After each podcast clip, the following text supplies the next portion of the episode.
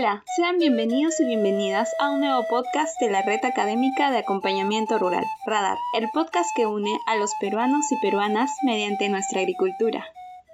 Mi nombre es Juan David Caro Álvarez y hoy estaré acompañando a José Luis Ruiz Caro, profesional agrónomo con experiencia en colaboración de diversos proyectos de alto impacto social enfocados a la sostenibilidad de la agricultura. Asimismo, ha trabajado con diferentes organizaciones para implementar la agroecología en las tres regiones del país. Espero que usted y su familia se encuentren bien de salud. Gracias, David. Muy grata bienvenida por tu parte y para mí es una gran oportunidad para generar y fomentar un poco más de lo que es la agroecología, ya que esta es una disciplina, digamos, una multidisciplina realmente, que está enfocada en muchos, en muchos ámbitos de la sociedad y también así en el área rural como, como principalmente en el productor, quien es quien digamos es el, el principal actor que debe digamos practicar la agroecología. Exacto. Genial, gracias a ti también por habernos dado tu tiempo. Y justamente, bueno, el tema que vamos a tocar hoy, como lo dices, es la agroecología. Para nuestros oyentes y nuestras oyentes, si tú pudieras definir de alguna manera la agroecología, ¿cómo lo definirías? Bueno, mira, muchos autores y también este, personajes de la, de, la, agroecología la definen como una disciplina. Tenemos que disciplina ya no viene a ser como una ciencia, sino es parte del ser, ¿no? Es parte de un comportamiento. Y por tanto, digamos, agroecología tendría que ser parte de nuestras vidas, parte de nuestras vidas como tal, como ciencia, como actividad social, como movimiento también, y asimismo, digamos, como una de las formas de poder salvar al mundo. Hoy sabemos que el cambio climático, digamos, está causando ya estragos, ¿no? Muertos personas en Canadá por insolación nada más. Y hoy en día en el país las temperaturas están descendiendo más de lo habitual. Entonces es importante, digamos, tomar acciones de conciencia para poder rescatar el mundo que tenemos. Y agroecología justo es una de estas prácticas. Incluso agroecología está compuesto por múltiples prácticas. Por ejemplo, una de ellas es el manejo ecológico del suelo. Entender al suelo, el que el suelo tiene vida, que no necesita grandes cantidades de fertilizantes para producir, sino que necesita un equilibrio. Otro tema también es el manejo ecológico de plagas. Las plagas, por ejemplo, son, digamos, son insectos, roedores, pero de alguna forma estas tienen un comportamiento que hacen daño, digamos, a nuestros cultivos o a nuestros productos. Pero sin embargo, en agroecología nosotros no luchamos contra ellas, no las matamos, por así decirlo, no, no utilizamos un control. El término es el manejo. Entonces, ¿qué hacemos con el manejo? Entendemos a la plaga, visualizamos y vemos cómo se comporta es, por qué, digamos, este, alimentos tiene preferencia. Y en algunos casos, o en la mayoría de casos, ya, estas plagas tienen, digamos, este, preferencia por lo dulce, por la melaza, por el azúcar, incluso algunas, incluso por la cerveza, ¿no? Las cuales, digamos, pueden ser metodologías para utilizarlas en formas de trampa, ¿no? Entonces, así, digamos, evitamos el uso de algunos ingredientes activos que son Mm, digamos, dañinos para la salud, no solamente para el hombre, sino también para la, naturaleza. Espectacular. Entonces es como una forma de observar eh, cultura desde un punto de vista un poco más holístico, ¿no? No verlo como meramente un sistema de producción, ¿no? Y, obtener alta productividad. De alguna manera podríamos decirlo así también. Tú, lo has dicho, David, es, holístico, ¿no? Exacto. Y, digamos, tú, tú nos dices un poco sobre, mm, claro, este cuidado que, que, se, que busca la agroecología para proteger este mundo que tenemos, este planeta tan lindo. Eh, ¿Existen algunos principios o bases del, de la agroecología? Fundamentalmente sí, ¿ya? Agroecología, como el nombre nace, digamos, es una fusión de, de principalmente de dos ciencias, ¿ya? Una que es la agronomía y otra que es la ecología.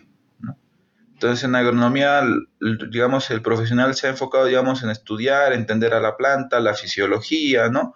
Ver cómo transporta los nutrientes, cómo absorbe la raíz, ¿no? Este, las hojas, cómo hacen la fotosíntesis, qué capacidad tienen, ¿no?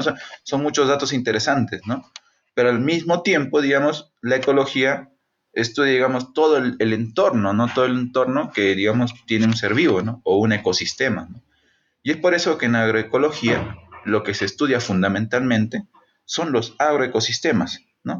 O sea, ecosistemas que han sido transformados, ¿no? por el hombre para la producción agrícola, ¿no? Digamos, antes, digamos, tenemos un ecosistema natural de bosque, ¿no? Pero hicimos un roce, ¿no? Quemamos todo, digamos, los árboles y plantamos café, ¿no? Entonces, ese ecosistema ya no va a tener la misma funcionalidad, ¿no? Y tampoco la misma especificidad que tenía antes, ¿no? Porque ha sido transformado, ha sido sustituido los árboles por plantones de café, ¿no? Entonces, digamos, de alguna forma, este va a subsistir y va a generar, digamos, ¿no? Y lo que, lo que agroecología hace es justamente a base de estos principios, ¿no? Que son los principios ecológicos, ¿no? Como, digamos, el tema del... Eh, se me fue, es, es el tema del, del, reciclaje de nutrientes, ¿no? Por ejemplo, eh, si hablamos del cultivo de cafeto, ¿no? Una de las prácticas más importantes para este, digamos, es eh, la agroforestería. ¿Qué es lo que hace agroforestería? Digamos, justamente es, digamos, generar una capa de mulch, ¿no? Que son las hojas que caen de los árboles. Y estas hojas, digamos, son recicladas por el suelo y otra vez, digamos, son incorporadas al cultivo, ¿no? O sea, son absorbidas por la raíz, ¿no? A esto es lo que me refiero con reciclaje de nutrientes. Pero al mismo tiempo cumple, digamos, una asociación de funcionalidad. ¿Qué quiere decir? Digamos, cuando hay altas temperaturas, ¿no? Alta radiación, ¿no? ¿Qué hacen estos árboles? Disminuyen esa capacidad, ¿no? Regulan las temperaturas a nivel de microclima, ¿no? Haciendo, digamos, que la evapotranspiración de, ese cultivo o de ese suelo ya sea menor. Asimismo también, estos árboles, como tienen raíces más profundas, pueden, digamos, capturar agua a mayores, digamos, profundidades. Y estas bombearlas hacia, digamos, hacia afuera, hacia la atmósfera, y generar un ambiente ideal de humedad para el cultivo de café. Entonces, son muchas de estas prácticas, ¿no? Agroecológicas que tienen que coincidir, digamos, con, digamos, con la complejidad y funcionalidad del agroecosistema, ¿no? Entonces, si, lo vemos de esa forma, digamos, agroecología, como ya lo mencionamos, ve de forma holística, de forma integral, ¿no?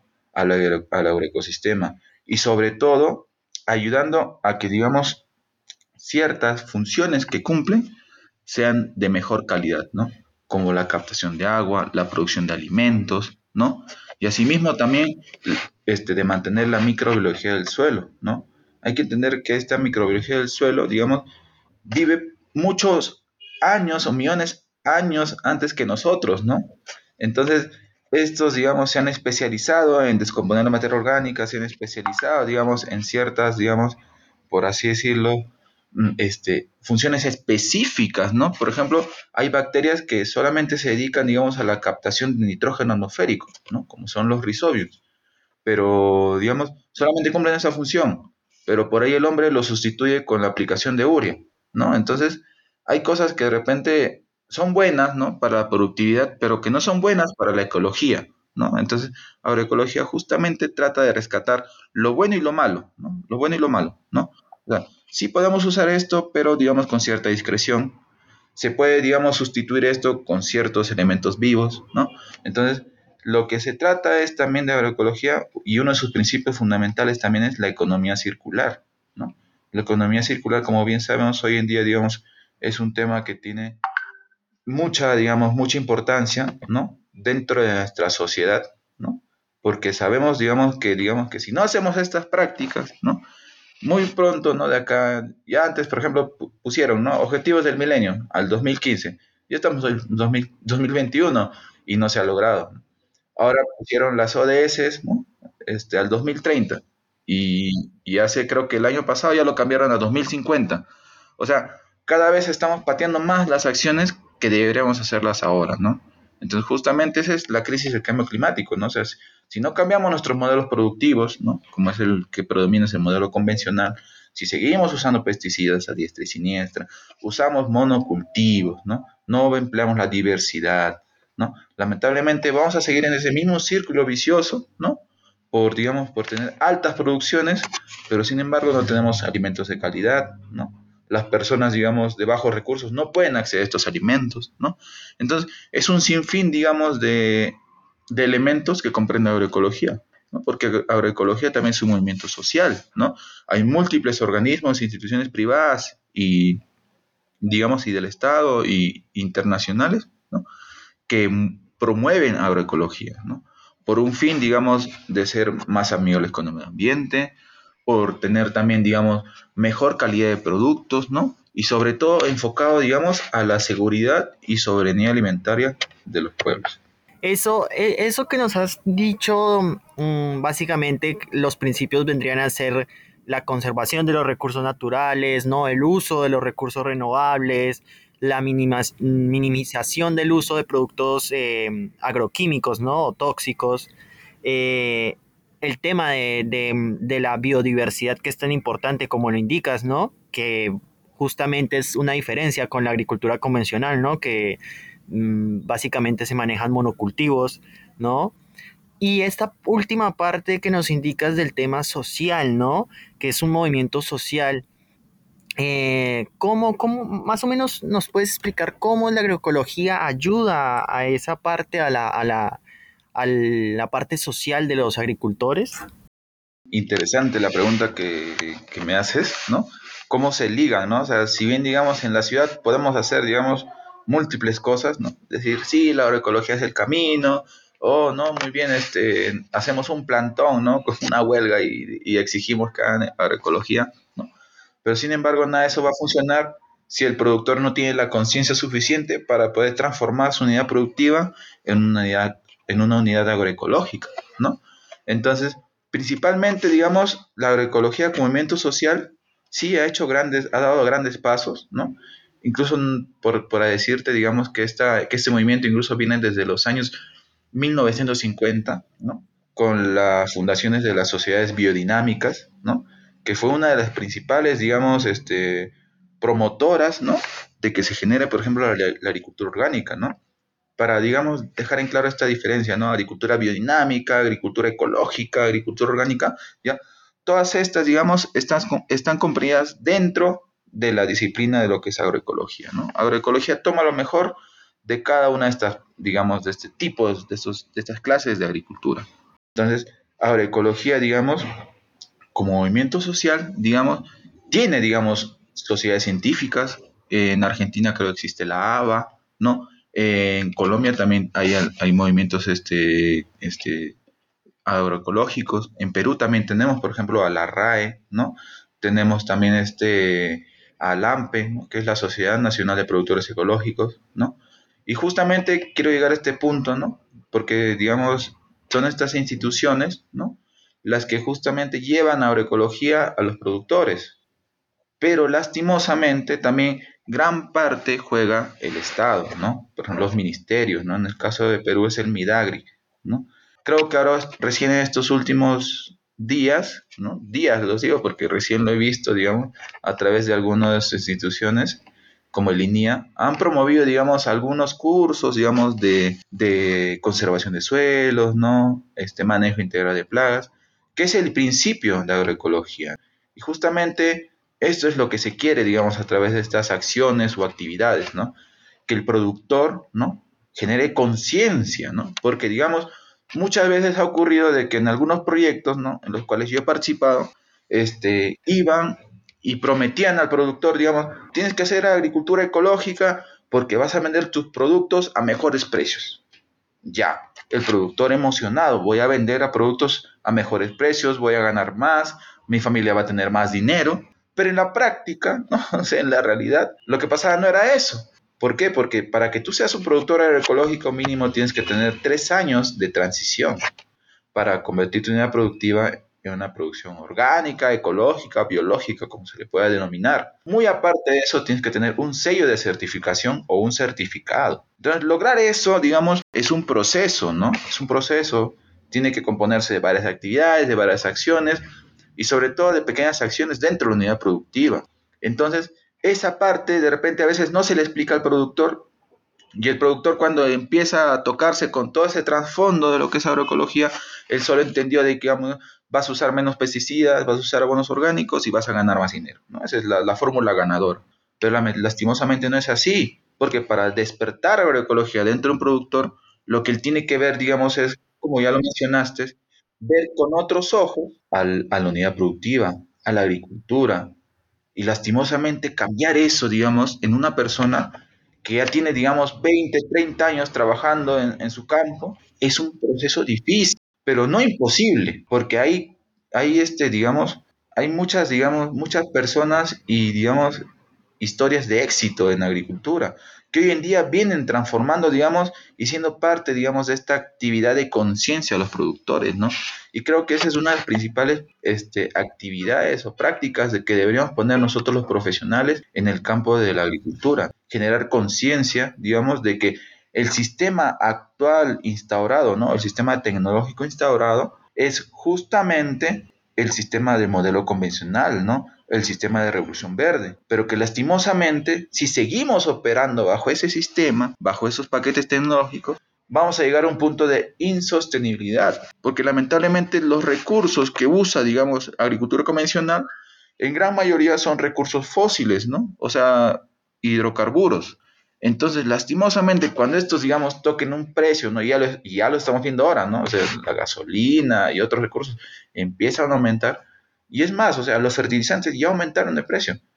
Hoy en día, digamos, hablamos de un 30, un 35% de aumento en su costo principal. Y eso vemos, digamos, en las principales distribuidoras. Ahora imagínate este precio aumentado, digamos, en una zona, en un anexo, que es a tres horas de la ciudad. El costo aumenta más. Entonces, eso, digamos, son puntos de insostenibilidad que tiene la agricultura convencional. En cambio, agricultura ecológica, orgánica, agroecología, apunta, ¿no? Por un, digamos, por una maximización del uso de los recursos naturales, principalmente, digamos, este, la parte pecuaria, la parte pecuaria donde están los animales, que son de multipropósito, ¿no? Tenemos, por ejemplo, este, uno de los productos muy importantes para este, agroecología es la materia orgánica. Y es también uno de los, de los principales, digamos, este, cuellos de botella que tiene agroecología, porque cuando tú le dices ¿no? a un productor, vas a hacer bokashi, ¿no? que es una de las prácticas agroecológicas para mejorar el suelo. Le dices, vas a utilizar de 25 a 30 sacos de estiércol de vacuno o de estiércol de algún tipo animal, ¿no? Carnero, lo que tenga ahí cercano. Y a veces, lastimosamente, las grandes demandas de estiércol son, digamos, las que desaniman al productor. Pero acá no hay estiércol, no hay animales, tenemos que traer de la otra zona, es caro, ya lo vendieron, ¿no? Entonces, la necesidad de materia orgánica disponible es muy escasa en la realidad. Y es justamente por esto que a veces los productores optan, ¿no? Por usar los fertilizantes sintéticos a manejar o a mejorar la materia orgánica. Pero también creo que también es parte también de una, digamos, no de una dejadez, sino de una sustitución de ese sistema convencional. Porque estos productores antes, anteriormente, sí tenían animales, tenían vacunos, yo les pregunto, ¿no? Y antes tú no tenías una vaquita, no tenías un borrego, ¿no? Sí teníamos, pero ya lo hemos vendido porque más era lo que gastábamos en alimento que, que lo que nos daba. Entonces, digamos, agroecología propone lo siguiente, ¿no? En una unidad productiva, como es hablaba, la diversificación, ¿no? Sembrar una porción de alimento para el ganado, tener una producción de frutales, intermedio se puede tener, digamos, producción, digamos, de algunas leguminosas. Entonces, en esa diversidad está, digamos, los frutos de agroecología. Y todos esos rastrojos vegetales que tenemos, digamos, de, los cultivos, pasan a ser alimentos para el, digamos, la parte pecuaria. Y la parte pecuaria se alimenta de estos restos vegetales y generan el famoso estiércol, la materia orgánica. Esta materia orgánica nosotros a través de prácticas como el biol, el bocage, podemos mejorarlas, darle una mejor calidad y ser mejor retribuidas al suelo, ¿no? En otras palabras, enriquecidas. Y es parte, ¿no? Y esta materia orgánica, digamos, no solo enriquece, enriquece mineralmente el suelo, sino también ayuda a que se promueva todos los procesos biológicos que tiene el suelo. Muchos de estos ejemplos son las lombrices de tierra. Y a veces hablar de lombrices de tierra es como hablar de un mito, digamos, eh, en la agricultura, porque lastimosamente, digamos, si uno, digamos, hace un análisis empírico, digamos, agarra una porción de uria y por ahí se encuentra una lombriz, este, esta, digamos, digamos, aplicamos la uria sobre la lombriz, la lombriz va a morir inmediatamente. ¿Por qué? Porque la lombriz no aguanta pHs ácidos y la uria, lastimosamente, es un elemento ácido. Entonces, si eso hace, digamos, con una lombriz, imagínate lo que puede hacer con las bacterias, con los hongos este, descomponedores, actinomicetos, ¿no? Que no soportan esos cambios de, de acidez, ¿no? Entonces, es muy importante entender, digamos, no solamente, digamos, ver, digamos, su acción inmediata en la planta, sino también su acción colateral con los otros organismos vivientes del agroecosistema. Claro, justamente eh, cuando empiezas a hablar de esto, de los agricultores que antes tenían animales y, y los han ido dejando, siento que la agroecología un poco es em, no retroceder, sino detenernos un poco, ¿no? Detenernos un poco y ver esas prácticas que hemos estado tal vez dejando por el avance también eh, tecnológico y bueno, con la revolución verde, como tú lo has dicho, se vino también mucho avance y mucho, mucho de estos paquetes tecnológicos que, que comentabas, ¿no? Que básicamente eran, bueno, eso quería preguntarte. ¿Nos puedes explicar un poquito a lo que te refieres eh, de los paquetes tecnológicos y cómo es esa, cómo es esa diferencia, ¿no? De, de la agroecología con esa agricultura convencional en ese sentido. Genial, David. Y has dado un punto clave, digamos, de esta situación, ¿no? De la que vive el productor día a día. ¿Ya? Eh, cuando se lanza Revolución Verde en los años 70, lo que ofrecen, ¿no? Lo que ofrece, digamos, estos, esta sociedad científica que generó la Revolución Verde, justamente son estos famosos paquetes tecnológicos. ¿Y en qué consistían estos paquetes tecnológicos? Consistían justamente en los insumos que se iban a aplicar, digamos principalmente los fertilizantes sintéticos que ayudaban a aumentar la productividad en el cultivo. Eh, por otra parte, tenemos a los insecticidas que ayudan a reducir las plagas, ¿no? el ataque de plagas en, las plantas, y también los fungicidas, nematicidas, de acuerdo ¿no? a, la plaga que se encontraba, digamos, el, el problema. Muy aparte de esto, también se correspondía, digamos, a una, digamos, a una, por ejemplo, a una instalación de un monocultivo. En Revolución Verde, digamos, lo principal es la productividad. ¿Cuántas toneladas puedo producir por metro cuadrado? Entonces, enfocado en eso, ¿no? Según los estudios que ellos tenían, digamos, si yo reduzco, ¿no? Digamos, el distanciamiento entre plantas, voy a tener mayor cantidad de, de, cultivo en un área. Pero asimismo, estas cantidades de plantas me va a exigir, digamos, una competencia por los minerales que tiene el suelo. Entonces, si yo tengo esa competencia, ¿cómo puedo, digamos, inhabilitar, digamos, esos efectos? Que estas plantas compitan mucho. Entonces, aplico los fertilizantes sintéticos de alta solubilidad. Entonces, digamos, estos fertilizantes sintéticos, al ingresar a la planta, es lógico, ¿no? O sea, una planta que tenga, digamos, grandes cantidades de minerales va a trabajar mejor. Pero esto con el tiempo se fue transformando. ¿En qué? Digamos, en debilidad. Las plantas como nosotros tenemos lo que son los aminoácidos, ¿no? Aminoácidos que forman las estructuras principales de las proteínas. Esa secuenciación de aminoácidos, por ejemplo, tú no piensas, ¿no? Digamos, hoy, día voy a fabricar tal proteína, ¿no? Y necesito tales aminoácidos, ¿no? O sea, uno no piensa en eso al despertarse, ¿no? Uno tiene hambre simplemente, ¿no? Entonces va, desayuna, come el pan, ¿no? El leche, café, ¿no? Lo, que gustes, ¿no? De desayuno. Entonces, toda esa, digamos, esa, esa, digamos, todo esa, ese alimento en nuestro cuerpo se va a transformar en aminoácidos y posteriormente el cuerpo lo va a reorganizar en proteínas. Eso es lo que nos pasa a nosotros. Pero en las plantas es diferente, porque las plantas no tienen dientes, no tienen estómago, no tienen esófago. Ellas tienen raíces y tienen lo que es el xilema y el floema. Entonces lo que hace prácticamente la planta es absorber minerales del suelo y a través de la fotosíntesis transformar estos aminoácidos en proteínas. Es una de las principales, digamos, ecuaciones de, la agronomía justamente, ¿no? Agua más CO2 es igual a glucosa más oxígeno, ¿no? O sea, esa es la, la fórmula, ¿no? Entonces, la glucosa es parte, digamos, de toda una cadena de carbohidratos y los carbohidratos también van a ser parte, digamos, de toda la cadena transformadora, digamos, eh, o componedora, digamos, de las proteínas. Pero si lastimosamente, ¿no? En nuestra, en nuestra planta tenemos un exceso de minerales libres y en un día, digamos, de fotosíntesis la planta no va a lograr, digamos, enlazar todos estos minerales libres, no, no nos va a poder enlazar, digamos, en proteínas, es ahí donde aparecen las plagas. Porque entendamos, no formación de proteínas es igual a debilidad. ¿Por qué te digo esto? Porque lastimosamente las plagas o los insectos principalmente, digamos, son seres que no tienen, digamos, un sistema digestivo. Ellas alimentan, ellos se alimentan directamente de la glucosa. Entonces, si una planta, digamos que tiene grandes cantidades de glucosa o de minerales libres, vamos a ponerlo aminoácidos o minerales libres, va a ser más susceptible al ataque de plagas. ¿Por qué te digo esto? No? Como te menciono, las plagas prefieren la glucosa y no las proteínas. ¿Por qué? Porque las proteínas son más difíciles de descomponer. Nosotros sí podemos comer proteínas, y porque tenemos dientes, porque tenemos un estómago y todo el sistema digestivo. Pero las plagas no tienen esto, ¿no? Las plagas simplemente absorben esos, ese, ese, digamos, el agua con todos esos minerales presentes y eso es su alimento principal. Pero si en vez de, digamos, de esos minerales presentes existiesen grandes cantidades de proteínas, la planta ella misma genera, digamos, una resistencia, digamos, natural a las plagas. Y es por eso que muchas veces vemos en el cultivo principal abundantes plagas.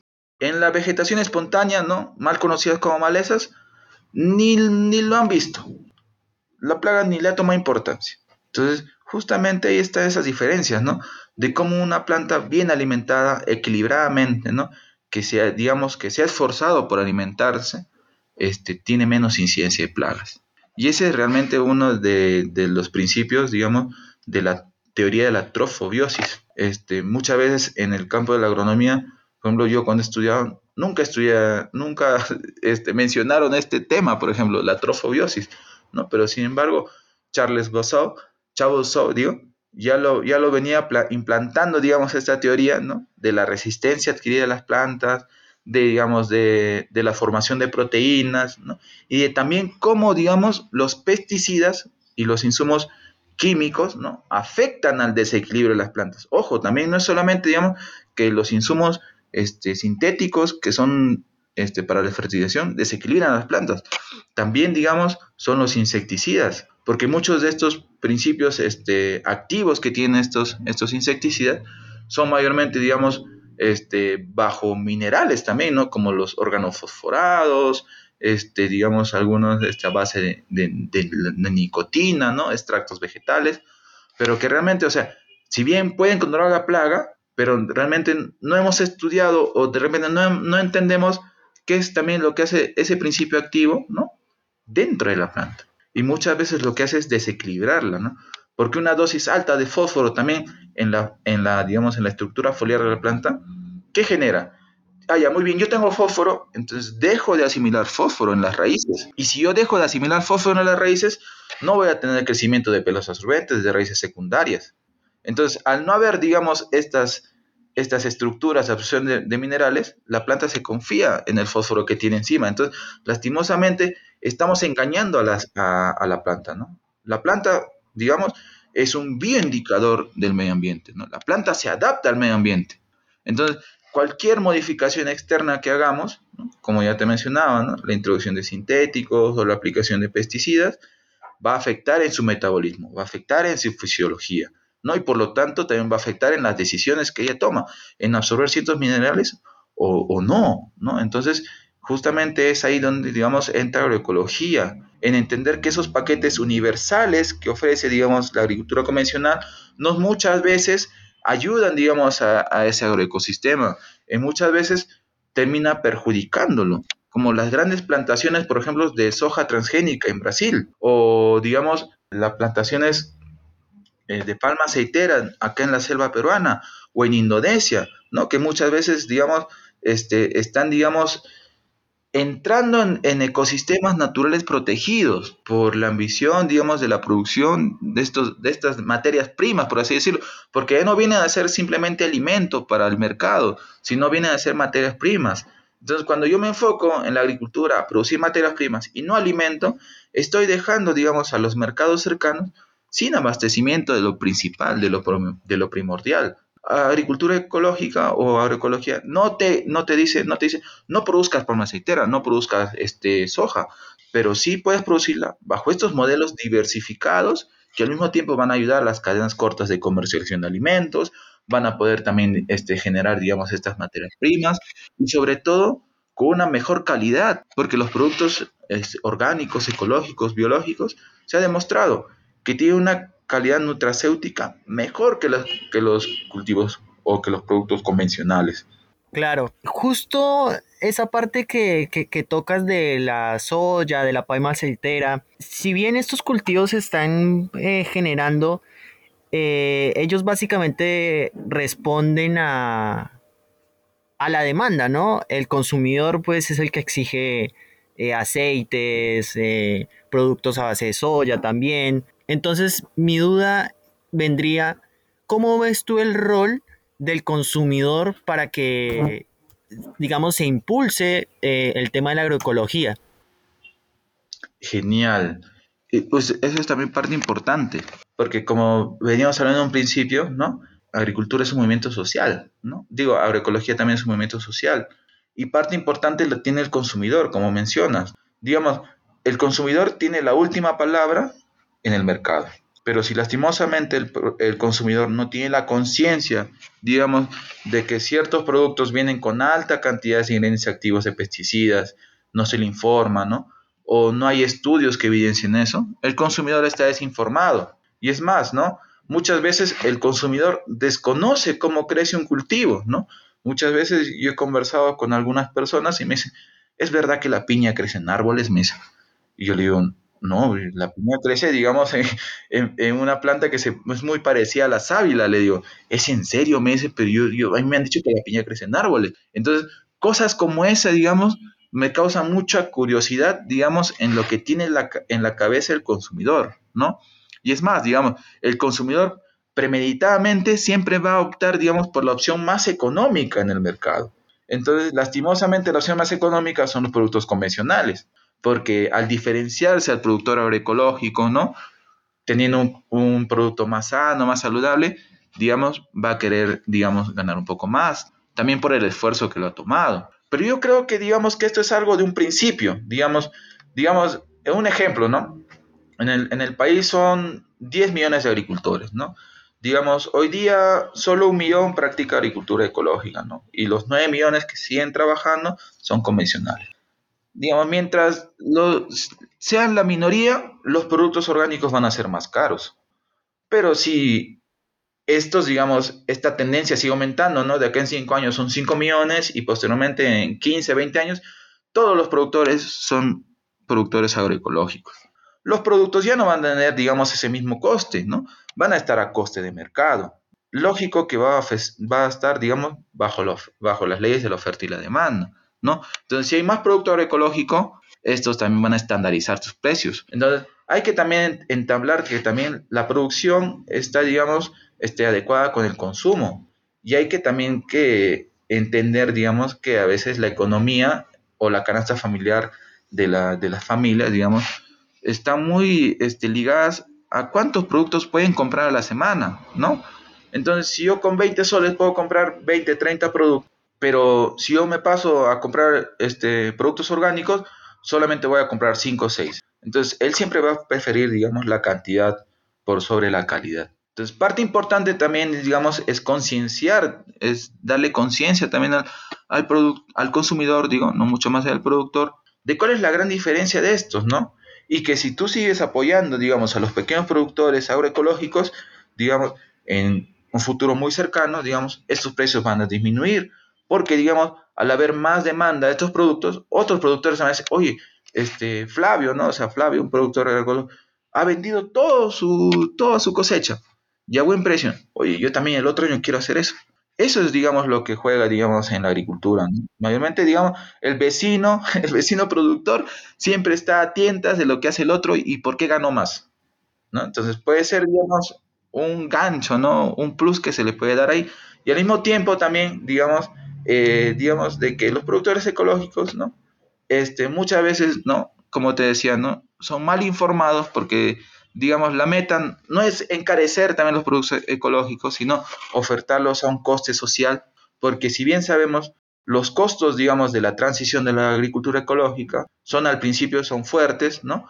Pero en el mediano y largo plazo, ¿no?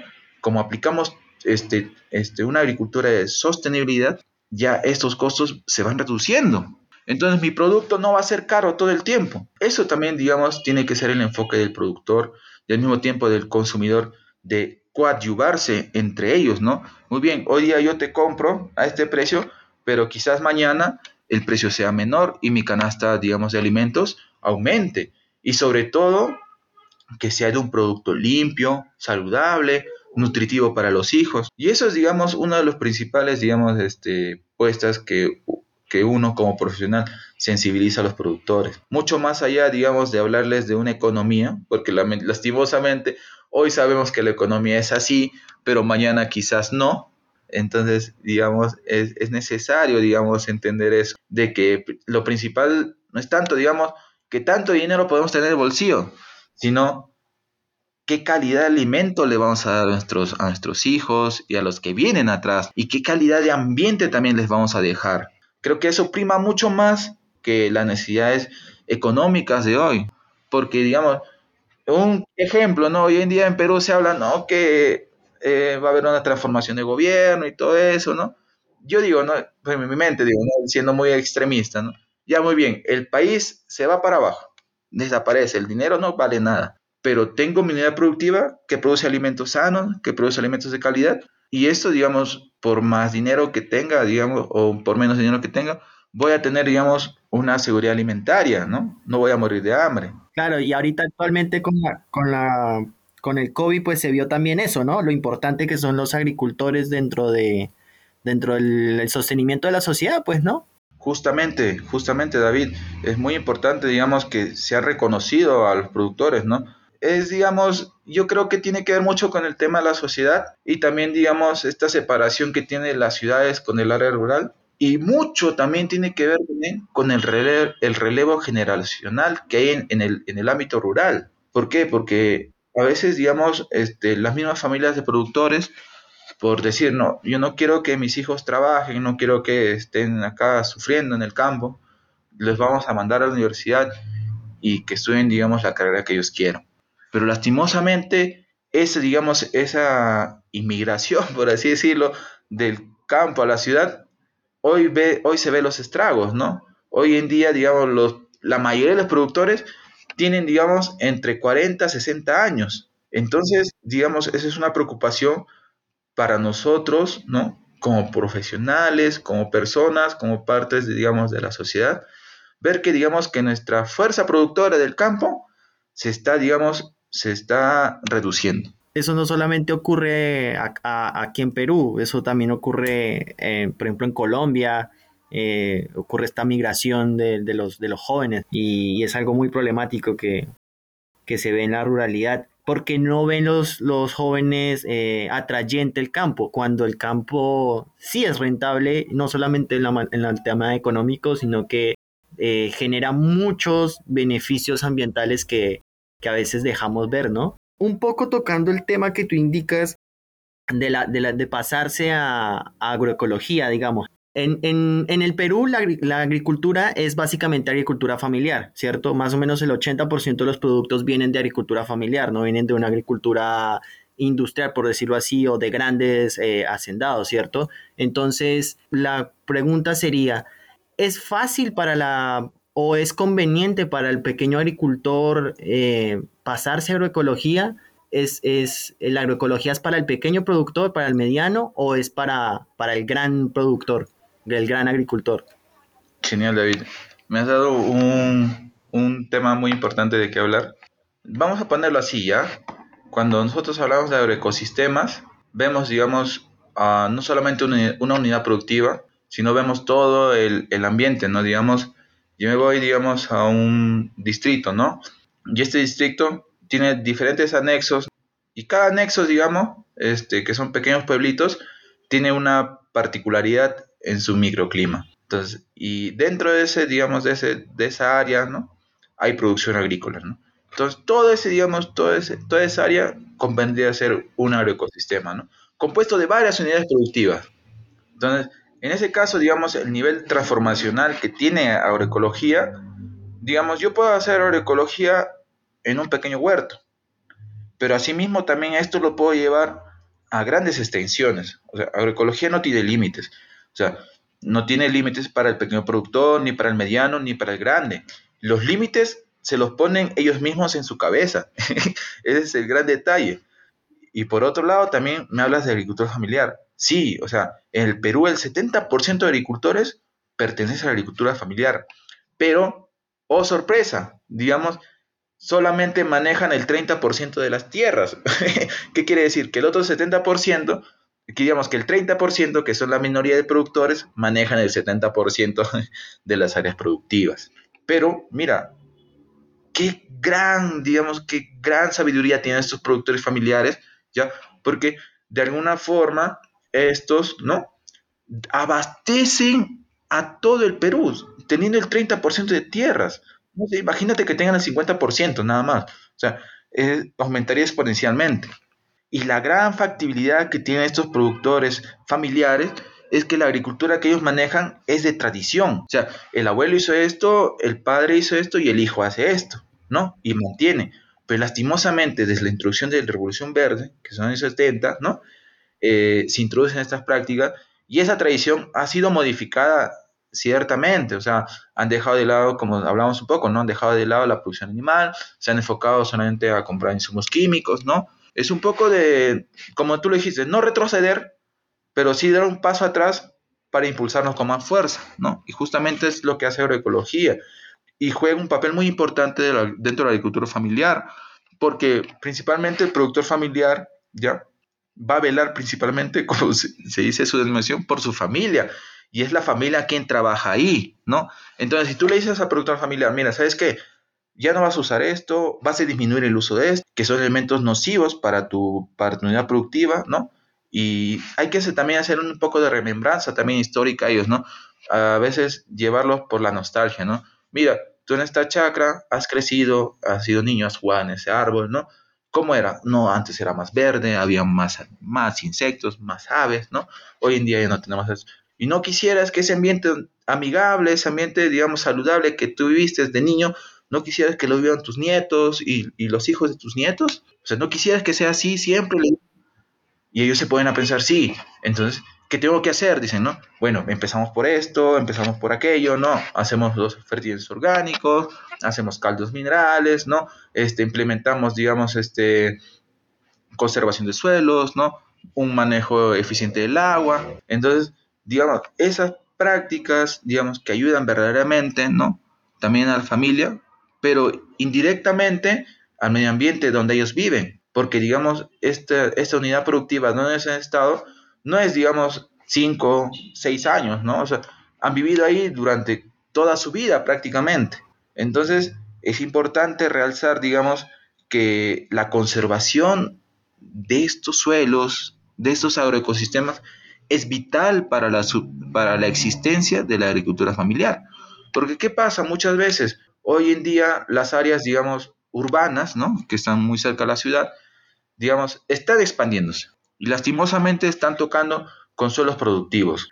estos suelos productivos, donde antes le pertenecían, no sé, digamos, a la familia tal, eh, murió el papá y, dejó la herencia a 10 hijos, 10 hectáreas de terreno. Y como los hijos ya no tienen, digamos, ese relevo generacional de hacer agricultura, lo que van a hacer principalmente es lotizarlo y vender. Porque, digamos, eh, la acción inmediata es tener dinero. Entonces, prácticamente esa chacra, esa finca, muere ahí. Ese suelo productivo que antes dio alimento a muchas personas, muere ahí. Se vuelve de concreto. En otras palabras, ¿no? Se vuelve urbano. Entonces, toda esa tradición, todo, digamos, esa cultura, todos esos conocimientos se pierden en ese instante. Entonces, ¿qué es lo que no debemos este, hacer, no? O sea, yo entiendo que muy bien, o sea, hay exigencias por el crecimiento demográfico, digamos, somos más personas en, en las ciudades, pero al mismo tiempo tenemos que tener un crecimiento sostenible, ¿no? No, sea, no crecer por crecer. Ya muy bien, si en estas áreas antes eran productivas, por lo menos mantener, digamos, una estructura de biohuertos, una estructura, digamos, de pequeñas este, crianzas de animales, ¿no? O sea, que hoy en día se están dando, ¿no? Ya se habla del fenómeno de las ciudades sostenibles, ¿no?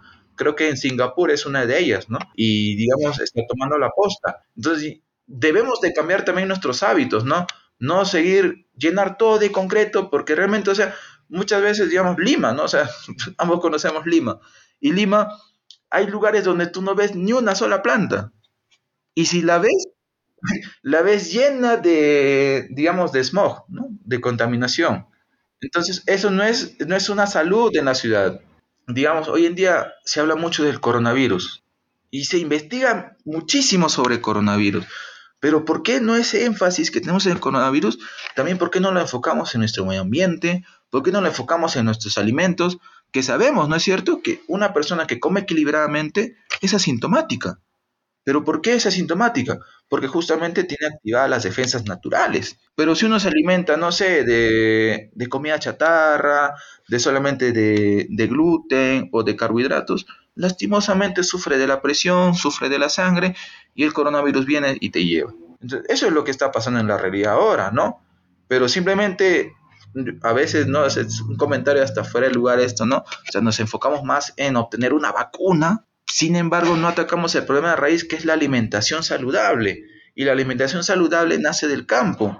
Y en el campo, para que exista la alimentación saludable, debe hacerse de forma agroecológica. ¿No? O sea, todo está relacionado, ¿no? El campo produce alimentos saludables, en la ciudad y en, los mercados brindan estos alimentos, la persona tiene una alimentación balanceada, equilibrada, y no, no puedo decir problema resuelto, ¿no? Porque, en fin, digamos, la humanidad siempre va a tener problemas, pero por un lado estamos más preparados para, digamos, este, resolver estos problemas, ¿no? De forma resiliente, de forma sostenible y sobre todo, digamos, de una forma, digamos, este, amigable con el medio ambiente en el cual nos rodea. Wow, esto, esto sería un, o sea, si todo fuera agroecológico, ¿no? Eh, que debería ser nuestra misión, yo creo, ¿no? Como profesionales que estamos relacionados al campo y, y no, no solo como nosotros los profesionales, eh, eh, sino también, o los que estudiamos también, sino para los países, pues debería ser esa mirada, sería un impacto pues social espectacular, ¿no? Eh, de verdad que como lo planteas, pues una buena alimentación, y yo estoy muy de acuerdo con eso, es lo que deberíamos buscar y, y disminuiría tantos problemas que actualmente hay, ¿no? De hecho, lo que tú dices es cierto, ¿no? La alimentación que se tiene actualmente está generando pues que haya hasta 50% de la población actualmente tiene obesidad, por ejemplo, ¿no? Y es algo muy problemático. Qué interesante, ¿verdad, José Luis, todo lo que nos comentas. Yo creo que ya para terminar, te quiero hacer una última pregunta y es si hoy un agricultor un, y que nos esté escuchando ahorita todo lo que nos estás contando es, genial. Eh, de verdad es una mirada muy, muy positiva. Yo creo si se lograra tener como visión para los profesionales, la gente que está estudiando y para los mismos países en, implementar la agroecología, ¿no? Generaría un impacto, ¿verdad? En la alimentación de las personas, como venías hablando, en, la, en mejorar su alimentación, en, mejorar también esa conexión, porque ahí desde este, esta desunión con, lo, con el campo, con lo natural, ¿no? Tú nos comentabas un poco de, que la gente no sabe cómo crece una piña. A veces la gente tampoco sabe de dónde viene la leche, por ejemplo. O sea, no, piensan, no sé, piensan otras cosas, ¿no? Eh, hay, hay, cosas así. Entonces, ya para terminar, si hoy un, una persona que tal vez nos esté escuchando y le interese empezar con la agroecología, ¿tú qué le aconsejarías a él? ¿Qué, debería hacer él o ella para empezar con la agroecología en su chacra, en su finca, en su campo? ¿no? ¿Qué le recomendarías? Muy bien, David. lo que yo principalmente recomiendo, digamos, al productor ¿no? o, a, las productoras que nos pueden escuchar es, digamos, iniciar, digamos, por ver, digamos, digamos, los puntos de insostenibilidad que tiene, digamos, ¿no? Ver, digamos, cómo maneja, eh, digamos, su economía familiar. ¿Dónde están sus mayores gastos, no? Si soy un productor, digamos, mi mayor gasto está, digamos, en fertilizantes, insecticidas, todos los paquetes tecnológicos.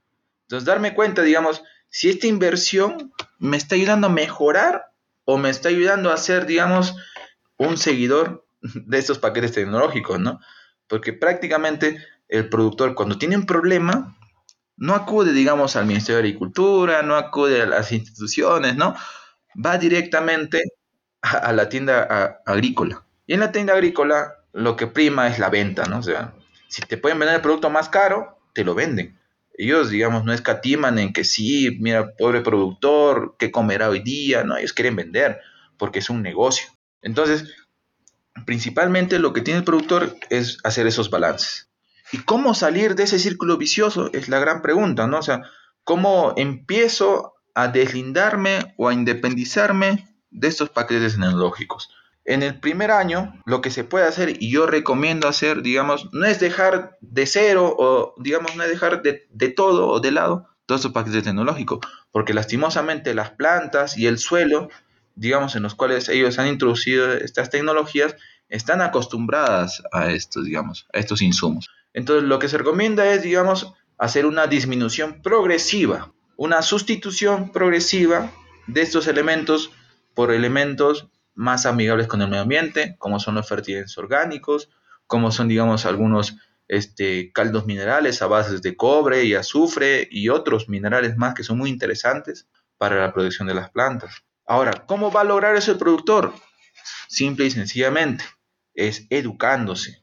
¿ya? Principalmente la educación por la agroecología tiene que nacerle. ¿ya? Ese, digamos, ese, ese gusanito que tiene que entrar a su, a su cerebro del productor para que pueda entender, digamos, que las cosas que él está, ha venido haciendo están mal. Porque muchas veces, digamos, eso es, digamos, con lo que uno se choca en la realidad. Uno va con un productor y le ofrece, digamos, mira, ¿sabes qué? Con esto vas a mejorar el suelo, con esto vas a mejorar la planta, vas a reducir costo de producción. Uno puede hacer mil maravillas, digamos, en la explicación, pero si al productor no le cabe en la cabeza, digamos, que cómo va a funcionar eso.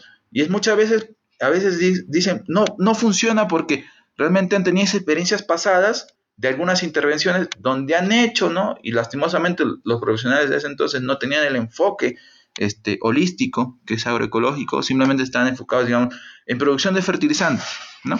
Les han enseñado a hacer humus, por ejemplo, ¿no? Pero el humus es una práctica esclavista.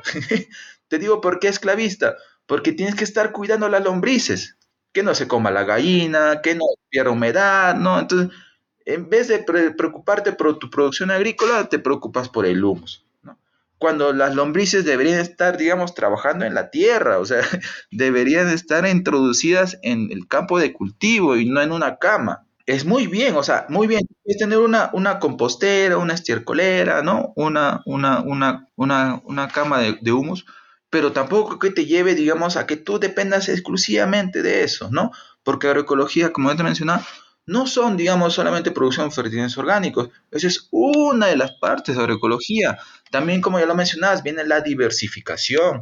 Y no solamente la diversificación, digamos, de las plantas, sino también de los productos que ofrece la unidad productiva. Si antes producíamos solamente leche, hoy podemos producir queso, yogur. Si antes producíamos solamente este, granos para venta, ¿no?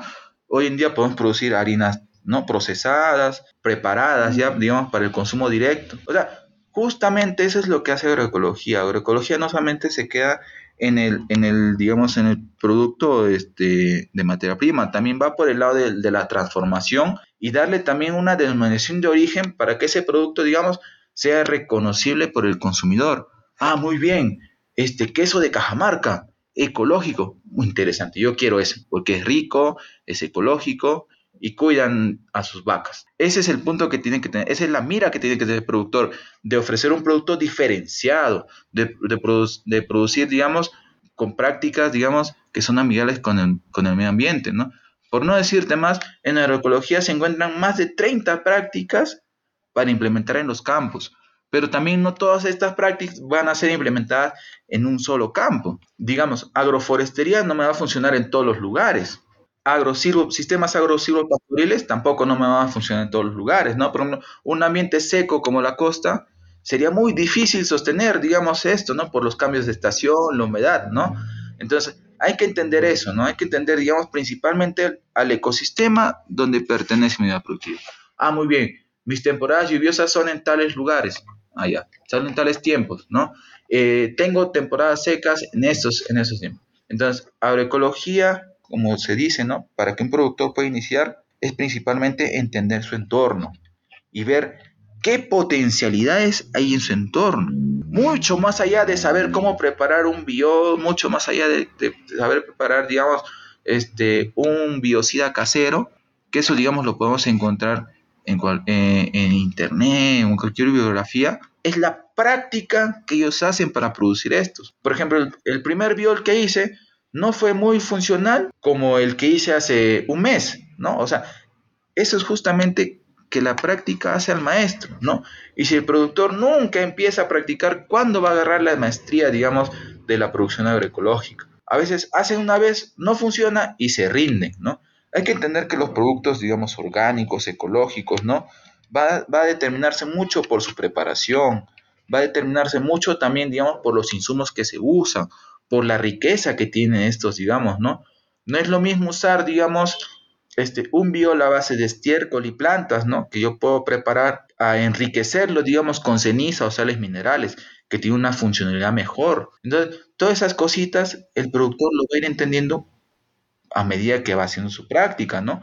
Y también parte importante también estamos nosotros, ¿no? O sea, como profesionales del campo, que tenemos que ayudar, digamos, a, dar esa conciencia al productor y no tanto exigirle, sino ayudarle e ir de la mano, ¿no? Muy bien, ¿sabes qué? Yo te voy a hacer estos procedimientos, muy bien, pero a cambio de esto yo quiero que tú, digamos, de alguna forma, o sea, los practiques, los hagas y los, y digamos, y los implementes en, en tus campos productivos. Entonces, sin educación, sin cultura, sin tradiciones, no podemos tener base, digamos, y agroecología, digamos, principalmente, como tú lo has dicho, ¿no? O sea, es un poco no retroceder, pero sí mirar hacia atrás, sacar lo bueno del pasado y juntar con lo bueno del futuro, o sea, del presente, ¿no? O sea, de que no todo, digamos, siempre puede ser como en el pasado. Si en el pasado, digamos, este, hacían estas prácticas, hoy en día, digamos, con las investigaciones científicas se han descubierto, ¿no?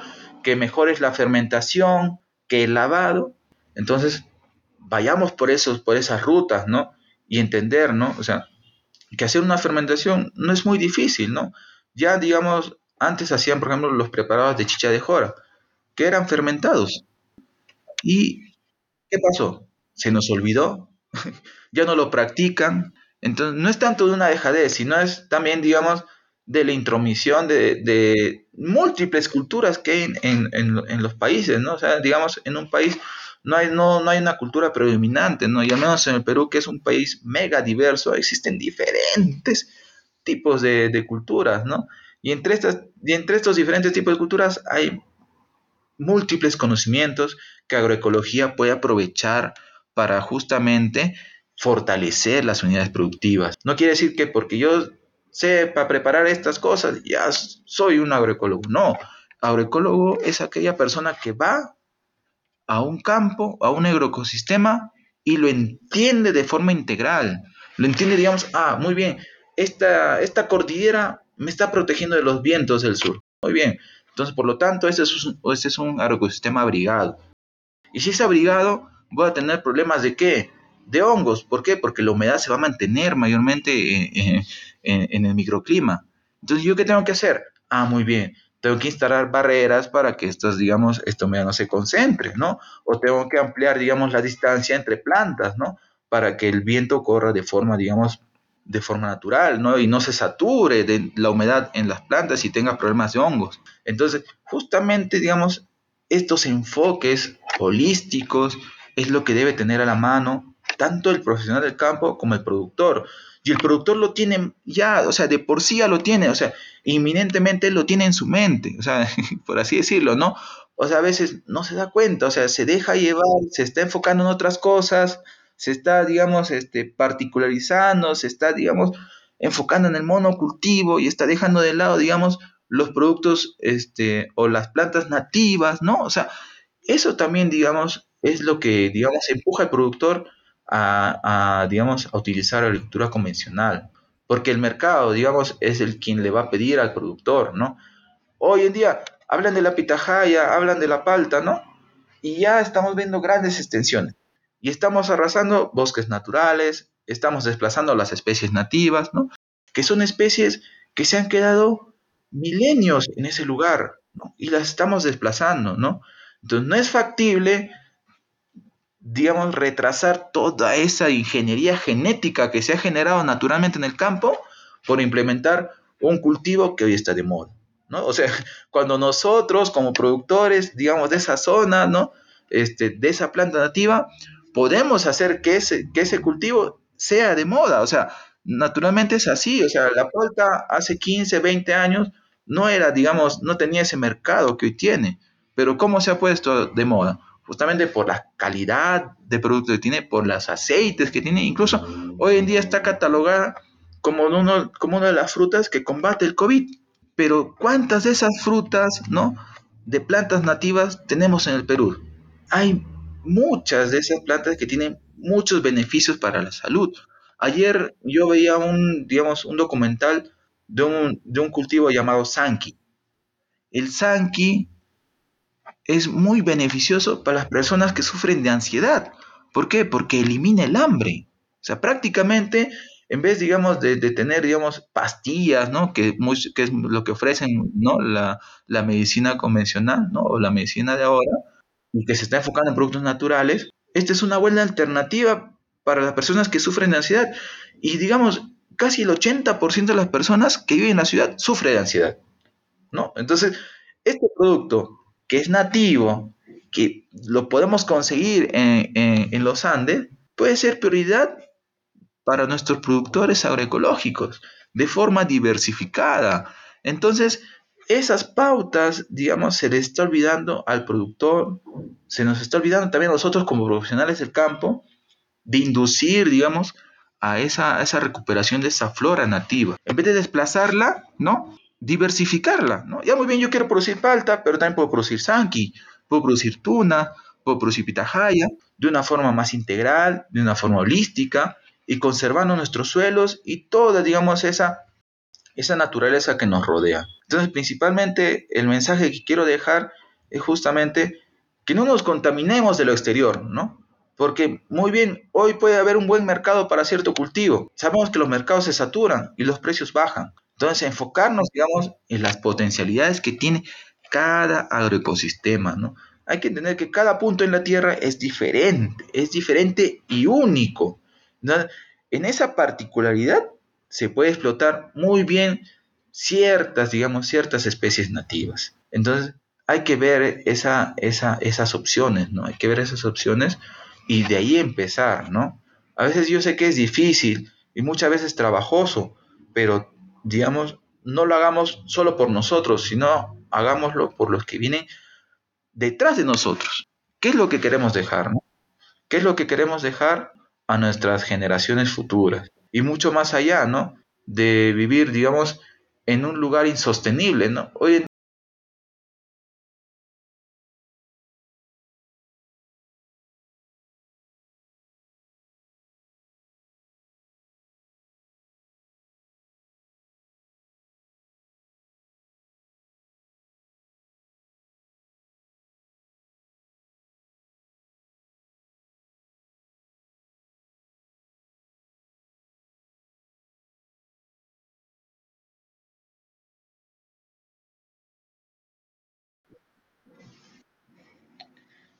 Eh, y principalmente, ¿no? El mensaje que, que, se desea este, dejar acá a nuestros a las personas que nos, van a oír, nos van a escuchar, ¿no? Principalmente este, ¿no? O sea, partir del, de, de, la educación, ¿no? Informarnos más. Hay muchos artículos de divulgación, divulgación, científica que están hoy en día a la mano, ¿no? Y asimismo también hay libros enteros, digamos, de, de agroecología, ¿no? Múltiples autores que hoy en día, ¿no? Incluso autores latinoamericanos, ¿no? Que ya tienen esas experiencias, digamos, este, de haber trabajado con, con agricultura ecológica, con agricultura orgánica, ¿no? Como le quieran denominar, digamos, la idea es la misma, ¿no? Entonces, principalmente nacer ahí, cambiar el enfoque también de que, digamos, digamos, nuestra productividad no puede ser, digamos, determinada por un monocultivo, ¿no? Hay que implementar la diversificación, ¿no? Implementar este, mayor cantidad de plantas, ¿no? Mayor cantidad de productos. Y al mismo tiempo, como te iba mencionando, ¿no? O sea, no solamente dejarlo en el producto como materia prima, sino también darle un valor agregado. Y, y en este valor agregado, justamente, viene toda la tradición y cultura que tienen los agricultores, ¿no? En, en sus venas, en su sangre, en sus genes, ¿no? Que, digamos, de ciertos preparados, de ciertas harinas, de ciertos, digamos, de ciertas plantas nativas, ¿no? Que hoy en día se pueden procesar. Hace no poco, digamos, hablaba mucho de camu camu, por ejemplo. Camu camu que tiene gran contenido de vitamina C, ¿no? Pero cuando este se transforma, ya pierde esas grandes cantidades de vitamina C, ¿no? Entonces, ¿qué han hecho a través del, digamos, de la investigación? ¿Qué se ha generado? Han generado un camu camu liofilizado, ¿no? O sea, quiere decir que, digamos, han deshidratado al camu camu y, y oh sorpresa, no varían las, las cantidades de vitamina C, ¿no? Entonces, eso, digamos, tiene que hacerle al productor, ¿no? Principalmente, digamos, de los cultivos nativos que tenemos en cada uno de los rincones de nuestro, por así decirlo, de América Latina, ¿no? Porque América Latina es un enorme laboratorio biodiverso, ¿no? Que tiene muchas particularidades, que tiene una gran variedad de microclimas y justamente es por ahí donde vamos a empezar, ¿no? Entender al agroecosistema, verlo de una manera funcional, de una manera holística, ver qué particularidades tiene, ¿no? Y no replicar las mismas recetas que otros tienen. Porque cuando nosotros replicamos recetas, o decir, recetas ganadoras, por así decirlo, lastimosamente a veces no tienen el mismo resultado. ¿Por qué? Porque pudo haber funcionado en cierto lugar, pero por ciertas características de ese entorno, ¿no? Entonces, hay que investigar, hay que estudiar, entender, contemplar ¿no? a la naturaleza para que la agroecología pueda entrar por nuestros ojos, ¿no? Y mucho más allá, digamos, de, de, tomar una forma consciente, digamos, de cómo hacer la agricultura, entender, digamos, de qué es lo que queremos dejar ante futuras generaciones, ¿no? ¿Qué, qué, qué bueno vamos a dejar, ¿no? ¿Cuál va a ser nuestro paso aquí en la Tierra y en este pequeño pedazo de la historia que tiene la humanidad, ¿no? Y mucho más allá de eso, también de enseñar, ¿no? A los que vienen detrás de nosotros a que las cosas se hagan bien, ¿no? De buena manera, ¿no? Respetando no solamente entre nosotros, sino respetando a todos, ¿no? A todos los seres vivos, ¿no? Creo que eso es parte de una cosmovisión más, digamos, no solo antropocentrista, sino cosmocentrista, ¿no? Que todos importamos acá, ¿no? Que tales aves, que tales, digamos, mamíferos, ¿no? Por ejemplo, uno de estos casos es el COVID. ¿no? Se determinó que, digamos, es una zoonosis. ¿no? ¿Y por qué ocurren estas famosas zoonosis? Principalmente porque el humano invade ecosistemas naturales o destruye esos hábitats naturales. Como estos animales han estado acostumbrados a vivir ahí, lastimosamente tienen que salir de ahí, ¿no? Tienen que desplazarse y muchos de estos a veces llegan a las ciudades y generan estas, estas enfermedades. Entonces, qué importante, digamos, es la conservación de la biodiversidad, qué importante es la conservación de nuestros ecosistemas naturales, qué importante es también producir alimentos de calidad y sobre todo saludables, ¿no? Que digamos que hoy eh, prima para la salud pública. Y, es importante también, digamos, prevalecer este tipo de producción, ¿no? A, través de nuestras generaciones, ¿no? Como ya lo hicieron grandes culturas, ¿no? Los incas, mayas, ¿no? Que tuvieron, digamos, grandes obras de ingeniería agrícola, ¿no? O sea, cómo llegaban a, cultivar, digamos, una gran diversidad en un área tan angosta como, digamos, son las laderas de los Andes, ¿no? A través de la, de la andenería, ¿no? Y cómo ellos lograban llegar, llevar, digo, este, el agua de un cerro a otro, ¿no? O sea, ese entendimiento ¿no? Yo creo que lo podemos hacer, pero no vayamos enfocándonos en eso, ¿no? O sea, en la capacidad de estos recursos naturales, ¿no? En la conservación de estos, ¿no? Y también las funcionalidades que tienen los ecosistemas, ¿no? Cada punto en el mundo es diferente al otro y por lo tanto debe tener otras particularidades, ¿no? Entonces, esa es, digamos, el principio agroecológico, ¿eh? entender al ecosistema, cuidarlo y preservarlo. Espectacular. Yo creo que eh, si podemos hacer un, pequeño resumen de, muy pequeño porque la agroecología abarca demasiadas cosas, eh, es generar esta sinergia de los conocimientos ancestrales con los conocimientos actuales, el avance de la tecnología, eh, buscando una sostenibilidad, ¿no? Es, es algo, algún, de alguna manera yo creo que podríamos ver eh, la agroecología de esta manera, ¿no? Eh, José Luis, de verdad muchísimas gracias por, tu tiempo, muchas gracias por eh, comentarnos, darnos esta visión desde tu, desde tu expertise, de tu experiencia en el Perú. Eh, quisiéramos eh, para nuestros oyentes, si desean comunicarse con José Luis, lo pueden eh, buscar en su Instagram como José Ruiz Caro o en su página de Facebook como José Luis Caro M o también en su página de planta ecológica, ¿no? Em, ¿Algunas palabras finales que quieras compartir, eh, José Luis? Bueno, David, yo muy agradecido con esta intervención que estamos haciendo ahora. Espero que sea, digamos, este, provechosa para los que nos escucharán, ¿no? Y, y, de ser posible, digamos, de, tener algún contacto con alguna de estas personas, yo muy, digamos, este, encarecido y agradecido de apoyarlos, ¿no? Porque yo entiendo que agroecología, digamos, hay múltiples formas de hacerlas. Hay, digamos, muchos caminos, ¿no? Y digamos, en esos caminos, ¿no? si lo hacemos entre nosotros como amigos, ¿no? Como compañeros de la agroecología, yo creo que es, eh, digamos, las acciones, ¿no? Y el impacto que va a tener va a ser más grande, ¿no? Porque justamente lo que necesitamos es ahora es mayores impactos, ¿no? Que, resultados, porque los resultados se pueden, digamos, calcular, se pueden tener, digamos, este, a través, no sé, de, datos, ¿no? Pero el impacto es muy diferente, ¿no? Es, digamos, la realización ya del, del hecho en sí, ¿no? Entonces, creo que eso es, digamos, es más importante, digamos, que tener números, ¿no? Y el impacto que debemos tener, digamos, es principalmente en el campo, en el productor, ¿no? Como profesionales y también como campesinos, ¿no? Porque como, como campesinos también nosotros podemos, digamos, este, ser ejemplos, ¿no? Ser faros agroecológicos, ¿no? De guiar a los otros, a, a, los demás colegas, digamos, a seguir, digamos, en este camino.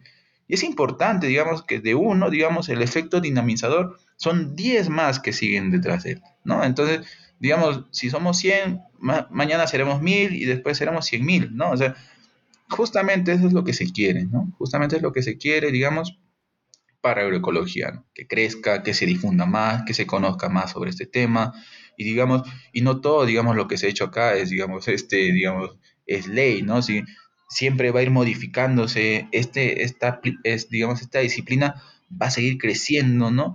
Porque es algo que, digamos, está retomando un nacimiento y está tomando impulso, ¿no? ya se la considera dentro de las ODS, ¿no? Ya se la considera dentro de los planes de algunos gobiernos, ¿no? Incluso otros gobiernos tienen ministerios de agroecología, o sea, eh, ya, ya están tomando, digamos, la, la posta, ¿no? Entonces, que no seamos los últimos ni los primeros nos hace mal, digamos, pero que no lo intentemos, eso sí nos hace mal, ¿no? bueno, yo con eso me despediría. Yo muy agradecido, David, con todo, digamos, este tiempo que hemos compartido para mí ha sido, digamos, muy satisfactorio, ¿no? Y, también este, es felicitarlos, ¿no? Ustedes que están, digamos, promoviendo este tipo de actividades, este tipo de mensajes para, para todos en sí, ¿no? Consumidores, productores, este, profesionales, ¿no? Y, y, muy genial de parte del trabajo de ustedes. No, gracias a ti, José. Eh, y sí, bueno, eso es lo que estaba intentando buscar radar, ¿no?